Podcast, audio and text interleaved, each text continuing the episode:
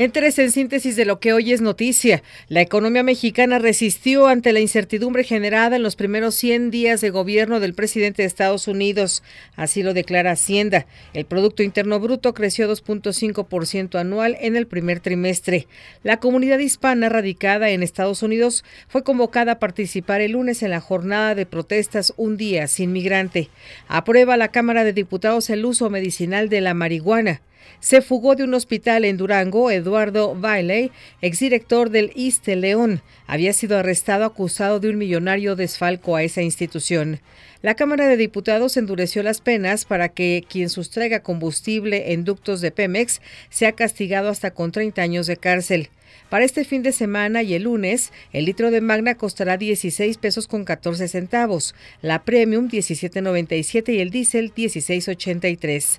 Con motivo del Día del Trabajo, el lunes no abrirán los bancos. El metro dará servicio de 7 a 24 horas. Víctor Gerardo Díaz Vázquez es el nuevo director de la Escuela Normal Rural de Ayotzinapa. A partir de lunes, la empresa Aeroméxico solo permitirá documentar sin costo una maleta de 23 kilos en clase turista en vuelos hacia Centro y Sudamérica. La policía capitalina arrestó a 10 personas que lanzaron petardos al interior de un vagón del metro en la estación Oceanía. Hay dos uniformados heridos. Le saluda Nora García.